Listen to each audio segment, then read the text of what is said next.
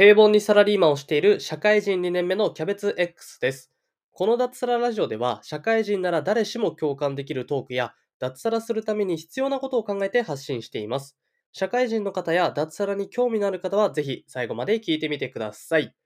ということで、27回目配信の今回は、社会人の休日の過ごし方ランキングについて語ろうということでやっていきたいと思います。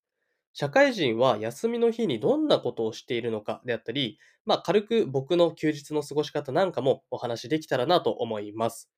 休日にやりこやりたいことが思いつかない方や、無駄に過ごしてしまってるなぁなんていうふうに思っている方は、ぜひ最後まで聞いてみてください。それでは早速始めていきましょう。平凡サラリーマンが脱サラするまでの記録。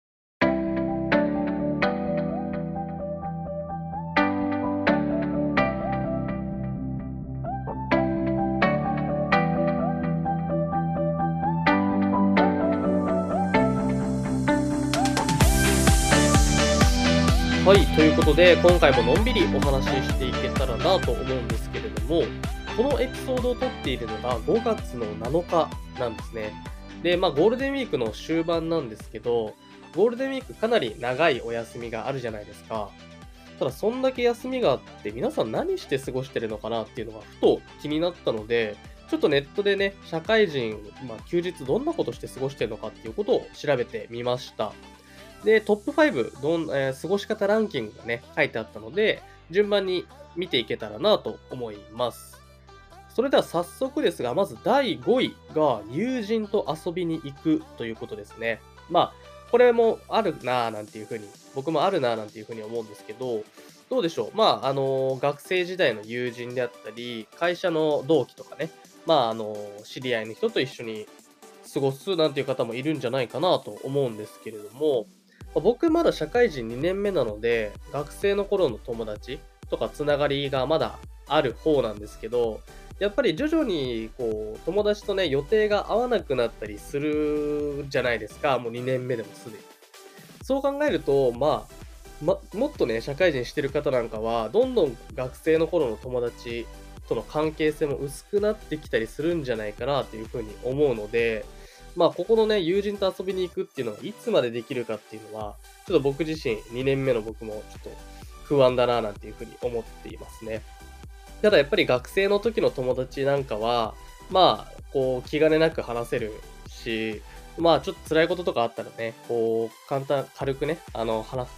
せるような仲の人も多いと思うので、やっぱここの友人と遊びに行くっていうのはね、いいんじゃないかな、そんな風に思いました。そして続いて第4位が、時間を気にせず思いっきり寝るということでした。これもね、まあまあまあよくあるなぁなんていう風に思うんですけど、寝るの好きな方結構多いですよね。で、まあ、当然仕事行く日はなかなかね、朝もう本当に眠い中起きてみたいな中で生活していると、やっぱ休みの日はね、昼まで寝たいなんて、そんな風に考えてる方も多いんじゃないかなと思いますね。で、まあ、目覚ましかけないで、もう自分の起きたタイミングで起きてみたいな、そういうことですよね。ただ僕は結構あんまりこういう過ごし方はしないというか、なんか休みの日昼とか、もう昼過ぎまで寝ちゃってると、なんかすんごい休みの日を無駄にした感じになっちゃうんですよね、僕は。なんかもう休みの日の半分寝て、寝ちゃってたな、みたいな。そうなるのが嫌なので、僕はあんまりしないんですけど、ま皆さんね、あの、思いっきり寝ますよ、なんていう方がいれば、ぜひコメントいただけると嬉しいです。そして第3位が、家でのんびり過ごすということですね。これ、まあ第4位の思いっきり寝るっていうのと似てるんですけど、まあインドアというか、もう本当に休日は本当に休みに回復に当てるみたいな、そういう方が、まあこんな感じでね、のんびりするっていう過ごし方をするんじゃないかなと思いますね。まあ家でテレビ見たり、まあスマホをダラダラいじったりみたいな、そういうことですよね。で、僕も、まあ寝るっていうのはあんましないんですけど、この第3位の家でのんびり過ごすっていうのは結構やることが多くて、まあただだらだら YouTube 見たり、まあなんかベッドでスポーツ観戦したりみたいな、そういうのがあるんですけど、まあこれの落とし、落とし穴じゃないですけど、僕が思うに、そののんびりしてる時間はいいんですけど、その休日の夕方とか夜になるって、今日一日何もやってないなみたいに結構僕思っちゃうタイプで、なんか休日無駄に過ごしたなみたいな、そういう風に思っ考えちゃうんですよね。なので、のんびりしてる時はいいんですけど、うん、夜、夕方とか夜とか、なんかその罪悪感みたいな、もやもやする感じになりたくないので、意外に僕はアクティブにね、アウトドアで過ごしたりするんですけど、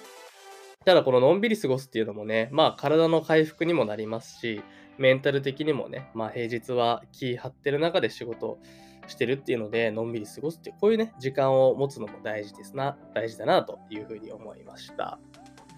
そして第2位が、普段できない家の掃除や家事をするということでした。まあ、この平日働いているとなかなか家の掃除までね、手が回らなかったり、まあ、家事ですよね。料理したりっていうのが手回らない人が、まあ、休日掃除をしたり、自分でご飯作ったりみたいな、そういうことですよね。まあ、僕自身ちょっとあんまり言いづらいんですけど、あんまり掃除とかしないタイプなのであれなんですけど、ただまあ、久々にこう、自分の部屋を片付けたりとか、まあ、いつもと違う料理を作ってみるなんていう風にすると、結構リフレッシュというか、気分転換にもなりますよね。なので、まあ、こう、家でね、あの、家事や掃除するっていうのも、まあ、休日の過ごし方として、僕もこれからちょっとやってみようかな、そんな風に思いましたね。ただ、なかなかそこにね、踏み切れないで、第3位であと、のんびり、ダラダラしちゃうみたいな、そういうところがあるので、うん、ちょっとアクティブにやってみようかなと、そういう風に自分で調べていて思いました。そして最後、第1位が買い物に行くということでした。これもね、結構あると思うんですけど、まあ買い物ですよね。商業施設行ったりとかして、自分の服、好きな服選んだり、まあ欲しいもの買ったり、あとは美味しいご飯を食べたりする、食べに行くっていうのもここに入るかなと思うんですけど、割とこの買い物に行くっていうのはアクティブに過ごす方の、まあ過ごし方かなと思いますね。どうですか皆さんは？結構家で過ごしている方と、まあ休日でも外で過ごすって分かれるかなと思うんですけど、まあ買い物に行ってお金使って、まあ気分転換になったり、また仕事頑張ろうっていうそういう風になったりね、まあ働いてる分、これぐらい使ってもいいだろうなんていう風に買い物される方も多いんじゃないかなと思います。ということでね、まあ5つ見てきたんですが、まあ大抵の休日のね、過ごし方はここに入ってたんじゃないかなと思いますね。で、まあ、私はこういうことやりますよみたいな方がここに載ってないことがね、あればぜひコメントをいただけると嬉しいです。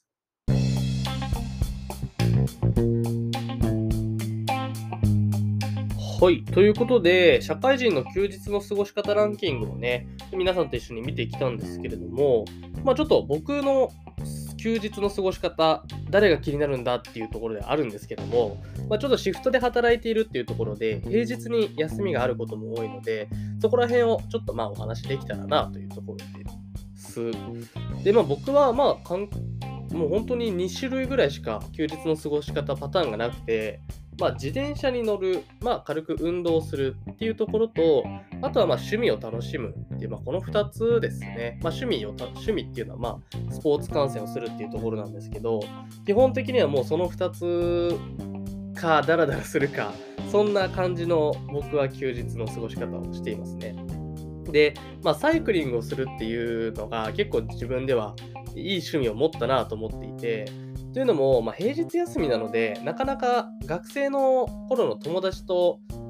遊ぶっていうのができないんですよね。みんな働いて、基本的には月金で勤務してっていうところなので、ってなるとやっぱり一人で楽しめるような趣味を持つのが最近大事だなと思ってきていて、そうなるとやっぱりサイクリング、まあ一人で行けますし、あとはスポーツ観戦もまあ一人でね、できるもの、ことではあるので、割とまあ社会人2年目になって実感しているのが、まあ一人で楽しめるようなことを見つけるっていうのはすごい大事だなっていうのを今実感してます。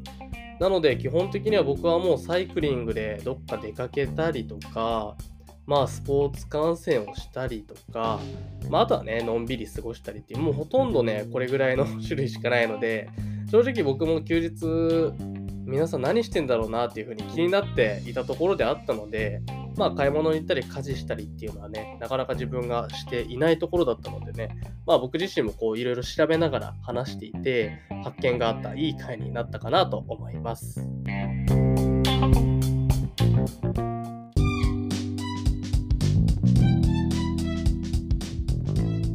はい。ということで、27回目配信もゆるり終わっていこうとしていますが、最後まで聞いていただき、本当にありがとうございます。今回の内容は個人差があることだと思うので、ぜひこのポッドキャストを聞いての感想をお待ちしております。Spotify の質問機能であったり、Apple Podcast のレビュー機能、YouTube やスタンド FM であればコメント機能など、お気軽に番組への感想をお寄せください。いただいたコメントはすべて読ませていただきます。また、番組を継続するためにも、ぜひフォローやチャンネル登録をお願いいたします。フォローするだけで番組へのサポートにつながりますので、ぜひご協力をお願いいたします。ということで、今回のように、このポッドキャストでは、脱サラするために必要なことであったり、社会人の方なら誰しも共感できるトークをのんびりお話ししていきますので、気になる方は引き続きチェックしていただけると嬉しいです。それでは、脱サラを目指して一緒に頑張っていきましょう。平凡サラリーマンのキャベツ X でした。バイバーイ。